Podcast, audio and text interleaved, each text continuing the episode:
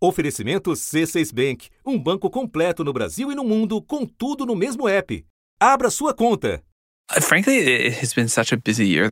I mean, I definitely think this was the year so far. There will be maybe more in the future. Essa é a voz de Sam Altman, nome que ocupou as manchetes em todo o mundo durante os últimos dias. Ele é um dos seis cofundadores da empresa de inteligência artificial OpenAI, a companhia que cresceu mais rápido em toda a história do capitalismo até hoje. Sam deu uma entrevista ao jornal The New York Times recentemente e foi questionado se tinha alguma reflexão a fazer um ano depois do lançamento e da popularização do chat GPT. The year so far where the general average tech person went from taking AI not that seriously to taking it pretty seriously. Yeah. Ele disse que vê 2023 como o ano em que o mundo passou a tratar a inteligência artificial com mais seriedade. A entrevista foi gravada dois dias antes dele ser demitido da empresa. A saída gerou uma verdadeira revolta dos funcionários da OpenAI e ele acabou sendo recontratado como CEO. Toda essa história se desenrolou em menos de uma semana e provocou um verdadeiro rebuliço por todos os cantos onde a inteligência artificial já chegou. Nos bastidores, a principal disputa era sobre o ritmo que as novidades deveriam chegar às mãos dos usuários. Sam Altman queria acelerar o lançamento de novos produtos, enquanto o conselho preferia priorizar a segurança no desenvolvimento e aplicação de uma ferramenta tão poderosa. Recentemente, a empresa estava tendo problemas para acompanhar as demandas dos usuários e chegou a interromper por tempo indeterminado as inscrições para o serviço pago ChatGPT Plus. Porém, alguns membros da diretoria veem a IA avançada como um risco. Muitos temem a OpenAI. A empresa lidera a corrida da inteligência artificial, tecnologia que, mesmo sem ser regulamentada, já está nas mãos de mais de 100 milhões de pessoas. As ferramentas da companhia são as mais testadas e completas do mundo todo e estão mais de ano à frente do que é desenvolvido pelos gigantes do setor, como o Google. E o uso desses recursos tem, ao mesmo tempo, um gigante potencial construtivo, mas também um gigante potencial destrutivo. Muitos cientistas temem que a expansão da empresa esteja fora de controle e seja até perigosa. Eles imaginaram cenários em que um sistema de inteligência artificial poderoso poderia ser usado por um grupo de terroristas, por exemplo, para criar uma arma biológica. Por um lado, o aperfeiçoamento da inteligência artificial é uma atividade restrita a um pequeno grupo de empresas privadas com poder computacional de alto custo. Por outro, essas empresas têm abertura para fazer o que quiserem e não precisam prestar contas sobre as consequências que as suas ferramentas de inteligência artificial produzem sobre as vidas de pessoas em todo o planeta. Da redação do G1, eu sou Natuzaneri e o assunto hoje é Inteligência Artificial, a tensão entre evolução veloz e o avanço controlado o que as movimentações da OpenAI, dona do chat GPT, dizem sobre o futuro da indústria da inteligência artificial e como estão os debates em torno da regulação desta tecnologia. Meu convidado neste episódio é Carlos Afonso Souza, professor da UERJ e diretor do Instituto de Tecnologia e Sociedade. Segunda-feira, 27 de novembro. Carlos, eu quero começar a nossa conversa com o caso da OpenAI, OpenAI, para a gente debater questões mais profundas dessa indústria da inteligência artificial. E uma das hipóteses para a demissão do Sam Altman do controle da OpenAI tem a ver com divergências entre ele e o conselho. Ele queria seguir uma direção diferente da direção que o conselho desejava. Então eu te pergunto, como é que você avalia esse momento do mercado de IA, a competição entre empresas e se essa competição tem feito as coisas avançarem rápido demais sem um debate ético de fundo e profundo? Olha, Natuza, me parece que o caso que nós vimos com a OpenAI, ele é muito simbólico de um momento que o mercado de desenvolvimento de inteligência artificial hoje vive. Em especial, no que a gente chama de inteligência artificial generativa, nós temos grandes novidades, grandes lançamentos que aparecem com muita frequência. E, em especial, depois de novembro do ano passado, com o lançamento do Chat GPT, me parece que todo mundo finalmente entendeu do que estamos falando quando se fala sobre inteligência artificial. O ChatGPT representou esse produto que inclusive velozmente conseguiu alcançar um número muito expressivo de usuários, batendo recordes, mas ele gerou para um número muito grande de pessoas uma solução que revela o quão, a princípio inteligente, estão as aplicações embarcadas com IA. O software é treinado para conversar com seres humanos. Entende demandas em linguagem simples para gerar conteúdos com base em todas as informações disponíveis na internet. O uso é tão variado que vai de trabalhos de escola a campanhas políticas e também para trazer para o mundo real imagens que só existiam na imaginação. E esses são apenas os primeiros passos da inteligência artificial, que ainda pode mudar radicalmente o jeito como vivemos hoje. Mas acontece que, quando a gente pensa no futuro desse mercado, nós vamos ter que nos acostumar com essa velocidade em que produtos e serviços que utilizam inteligência artificial vão ser lançados com enorme frequência, com tamanha frequência que eu arrisco dizer que toda empresa no futuro vai ser uma empresa de inteligência artificial. Em algum momento a gente vai parar de dizer que um produto ou um serviço tem embarcado IA dentro dele. Inteligência artificial vai ser a regra, não a exceção.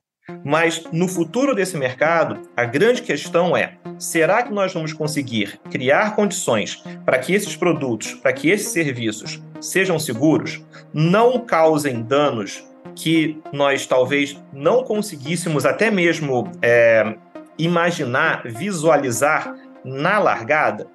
E esse é o mercado no qual hoje nós nos colocamos. Um mercado muito veloz, com lançamentos muito frequentes, mas talvez sem a metodologia, sem o ferramental adequado para poder medir qual é o verdadeiro impacto desses produtos, desses serviços no dia a dia. Eu quero voltar para o caso particular do, do Altman, porque cinco dias depois da demissão ele foi, ele foi recontratado.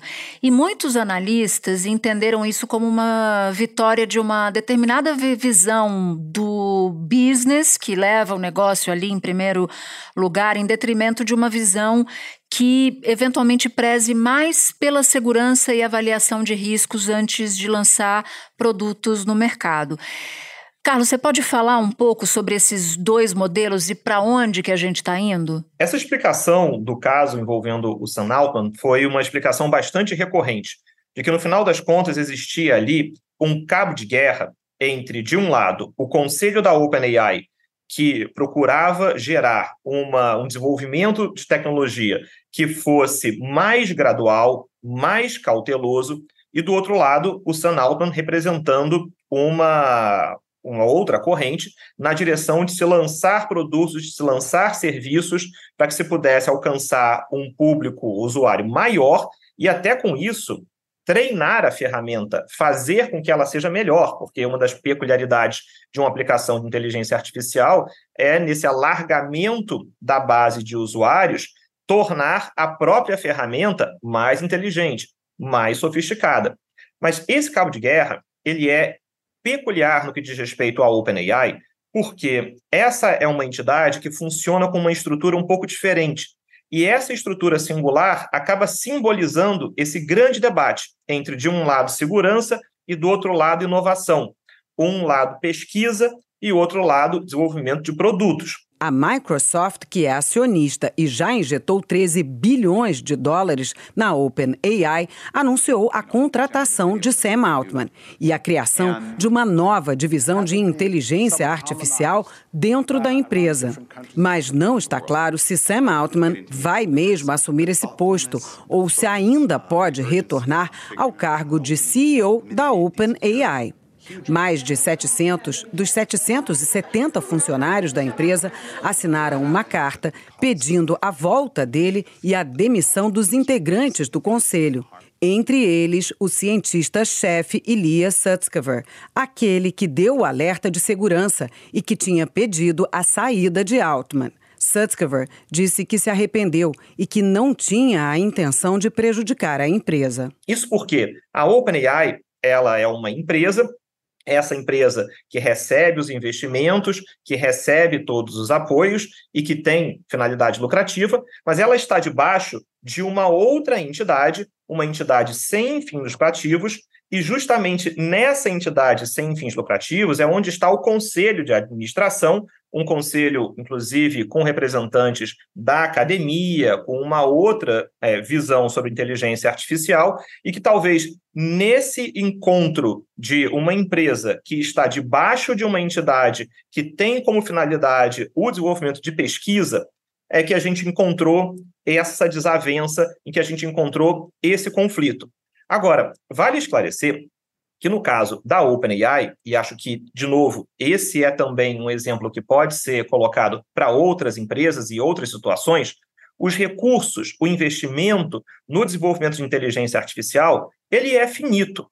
Então, se eu tenho uma entidade que, por um lado, procura desenvolver pesquisas e, por outro lado, precisa lançar produtos, quanto mais produtos eu lanço, menos pessoas e máquinas, poder computacional, espaço de armazenamento e pessoas dedicadas ao tema, eu vou ter para pesquisa. Então, de certa maneira, esse cabo de guerra que de um lado coloca segurança e do outro lado coloca inovação, ele também é um cabo de guerra sobre, de um lado, desenvolvimento, pesquisa, e do outro lado, o lançamento de produtos e serviços. E isso se torna ainda mais importante quando a gente olha o papel da OpenAI, que tem como uma das suas missões o desenvolvimento de pesquisas que nos levem ao atingimento de uma inteligência artificial geral ou de uma inteligência artificial de maneira mais importante, mais alargada e que esse destino seja alcançado de maneira segura.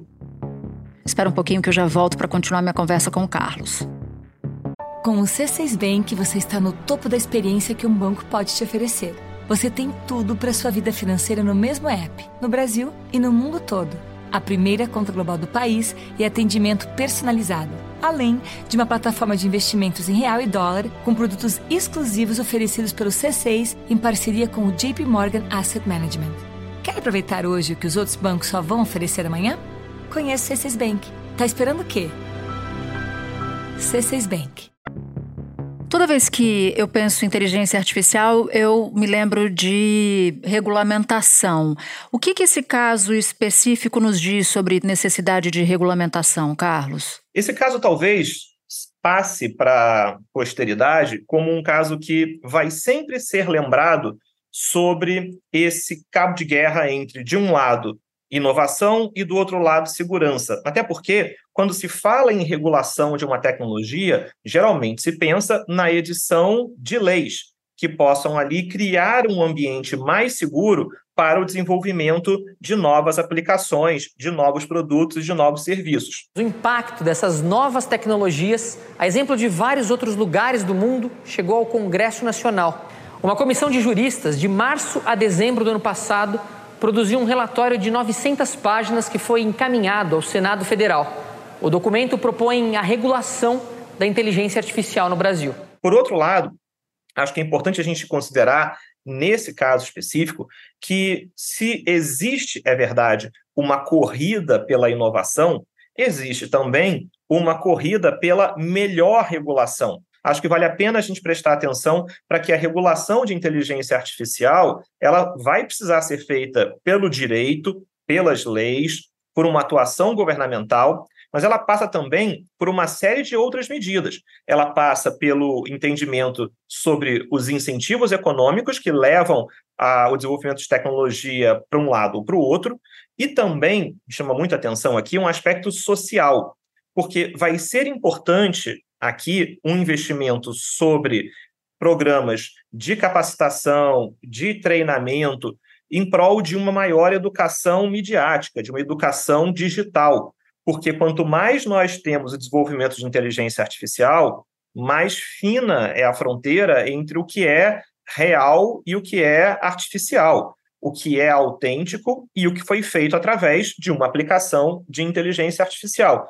Então, de nada adianta a gente ter uma lei super rigorosa que cria uma série de obrigações de relatórios, de controles por parte das empresas, se na ponta eu tenho pessoas que não sabem diferenciar o que é um texto criado artificialmente, o que a gente chama de mídia sintética, né? uma foto ou um vídeo editado para colocar uma pessoa numa situação na qual ela nunca esteve, para fazer alguém dizer algo que ela nunca disse. Então, a regulação, ela é, claro, ela olha para edição de leis, mas ela precisa analisar quais são as forças econômicas que movem essa narrativa e, em especial, como é que a sociedade reage a essas discussões. Hoje em dia se discute muito, por exemplo, a criação de ferramentas de marca d'água, de identificação, que possam deixar claro qual é a origem de um conteúdo, ou se ele é autêntico, ou se ele veio de algumas dessas aplicações de inteligência artificial. Me parece que esse é um caminho, e também é um caminho de regulação. É esse caminho que mistura lei, sociedade, economia e a própria tecnologia. Eu sempre entro num, num mixed feelings sobre isso, porque a gente não. As sociedades não aprenderam ainda a se defender de fake news. Você imagina quando a gente já chega na discussão da inteligência artificial. Eu queria falar um pouco sobre os riscos né, da inteligência artificial. Você costuma dizer que eles são difíceis de prever, mas eu queria testar contigo se há alguns já conhecidos para que você divida com a gente. Olha, Natuza, com certeza alguns já são bem conhecidos e são esses que vale a gente começar a, a prestar atenção.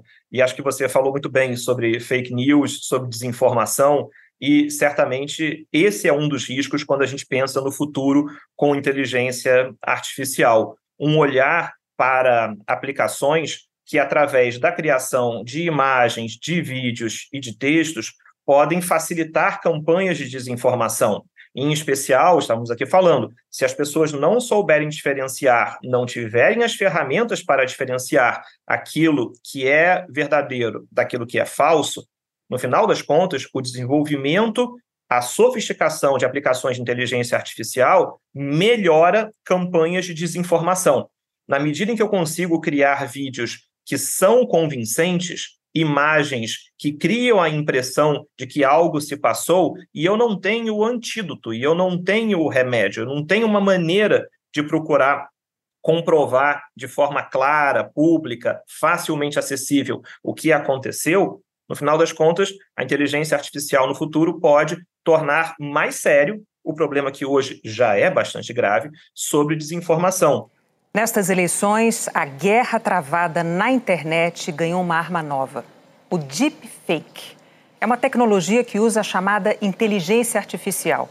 Entre outras coisas, ela permite adulterar o movimento dos lábios de alguém e transplantar um trecho de uma fala de um determinado ponto para outro, mudando completamente o conteúdo de uma notícia, por exemplo conteúdo do Jornal Nacional foi adulterado desta forma e compartilhado intensamente em redes sociais como o WhatsApp para desinformar os eleitores.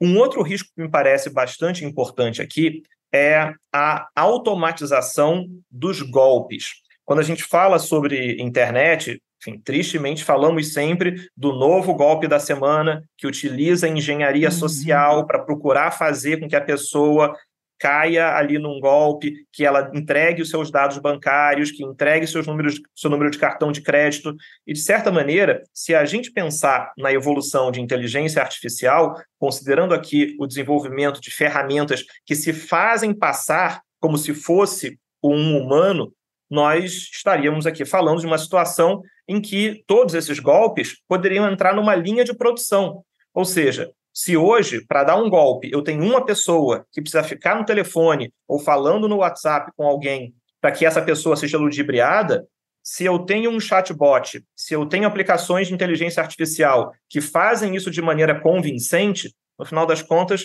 o mesmo tempo que eu levo para tentar fazer com que alguém caia num golpe, essa pessoa vai poder fazer esse golpe com milhares de pessoas ao mesmo tempo. Então, me parece que essa é uma preocupação. A gente passar por um momento de automatização dos processos de golpes, de fraudes na internet como um todo. E essa me parece que é um outro risco que a gente precisa prestar atenção nesse futuro da inteligência artificial. Nesse momento em que a gente fala, a regulamentação europeia sobre inteligência artificial parece uma das mais avançadas, né? Até aqui, pelo menos. Mas os Estados Unidos também apresentaram uma proposta nesse sentido.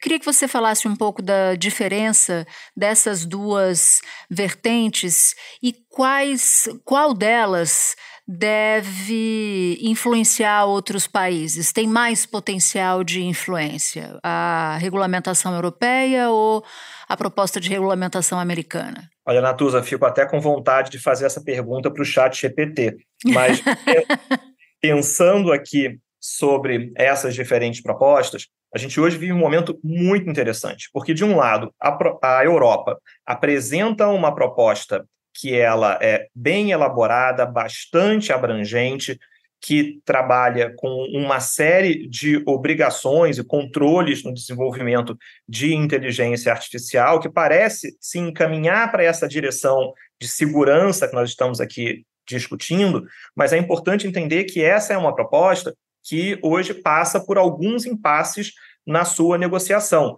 Então, recentemente foi noticiado que França e Alemanha, por exemplo, procuraram ali tirar da proposta europeia a inserção dos chamados modelos fundacionais. O Parlamento Europeu deu um passo importante para regular o uso da inteligência artificial. O projeto de lei aprovado hoje é considerado o mais ambicioso em relação ao tema. Entre as medidas, a proposta prevê a redução de softwares de reconhecimento facial e exige que chatbots como o Chat GPT expliquem de onde tiram as informações divulgadas pelo sistema. A expectativa é que a versão final do texto seja votada apenas no fim do ano. A lei promete servir de referência em segurança para o resto do mundo. Então, a discussão que a Europa hoje faz é uma lei sobre inteligência artificial, ela deve olhar para as aplicações de inteligência artificial, ou seja, para aquilo que é criado a partir desses modelos fundacionais, essas grandes bases de dados treinadas, ou será que a lei também deve pegar essas grandes bases de dados? É saber se a gente vai olhar aqui para o tronco da árvore ou se a gente vai trazer as raízes da árvore também para dentro da regulação. Enquanto os Estados Unidos segue um outro caminho. Ao invés de apontar para uma lei geral com obrigações para as empresas envolvendo inteligência artificial, o governo Biden emitiu uma ordem executiva. E essa ordem executiva, ela traz comandos em que diversas agências, diversos departamentos devem cumprir no sentido de produzir relatórios sobre o impacto de inteligência artificial na sua área, capacitação dos seus funcionários para trabalhar e atender demandas relacionadas à inteligência artificial, são, de certa maneira, uma forma de criar uma estrutura administrativa que esteja pronta para lidar com questões de inteligência artificial e, nesse grande circuito aqui de autoridades e departamentos, que inclui desde a autoridade de concorrência até o departamento que cuida da autorização de alimentos e medicamentos, saber como cada uma dessas unidades vai ser impactada pelo desenvolvimento de inteligência artificial. Uma das principais medidas é a exigência de que a indústria que desenvolve a tecnologia compartilhe com o governo americano dados de testes internos dos sistemas mais avançados, que geralmente são mantidos em sigilo, isso antes de lançarem o produto. A Casa Branca quer garantir que a tecnologia não seja seja usada para produzir armas nucleares e biológicas. Além de protegerem contra riscos à segurança nacional, as medidas também visam mitigar riscos à saúde pública, à economia, à democracia. Então, fazendo aqui um primeiro passo de primeiro trazer um treinamento e uma capacitação da estrutura administrativa governamental para dali sair com uma proposta de regulação que possa parecer uma, uma lei ou alguma regulação de maneira mais geral. E qual delas você acha que tende a ser mais replicada no, no mundo? Olha, Natuza, me parece que a proposta europeia ela sempre ganha uma atração grande de cópias pelo mundo afora no chamado efeito Bruxelas. Aquilo que acontece no Parlamento Europeu, lá na Bélgica, acaba sendo copiado pelo mundo afora, até porque é interessante para os países terem, de alguma maneira, uma regulação que espelhe, de certa forma, a, as disposições europeias, até mesmo para facilitar o comércio com a Europa. Mas, por outro lado, e aqui é a minha aposta, quando a gente pensa em inteligência artificial, essa é uma tecnologia que avança mais rápido do que avança a internet. De certa maneira, quando a gente pensa em regulação de tecnologia, a gente pensa em regulação de internet e a gente percebeu nos últimos 30 anos como regulação de internet se moveu de uma maneira gradual, muito diferente, até porque as pessoas entraram na revolução da internet de maneira lenta e gradual.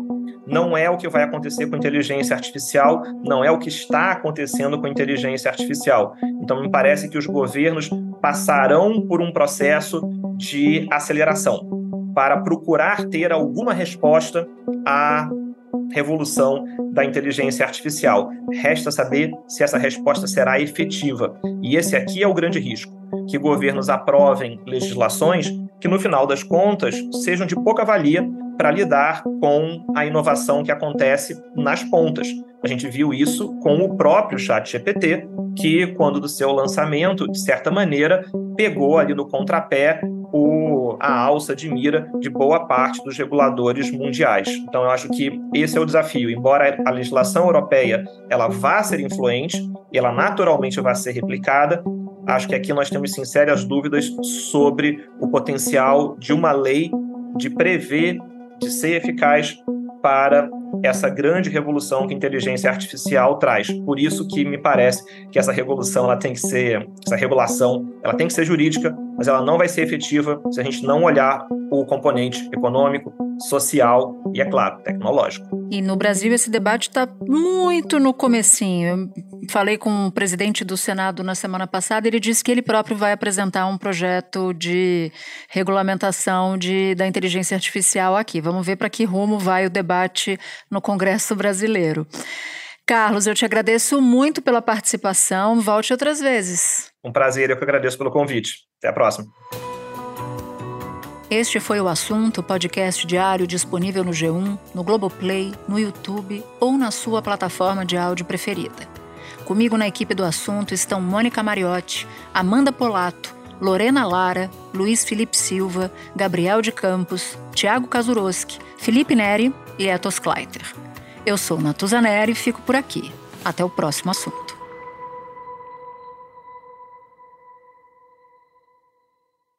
Você no topo da experiência financeira que um banco pode oferecer. Escolha um banco completo no Brasil e em qualquer lugar do mundo. Abra sua conta no C6 Bank.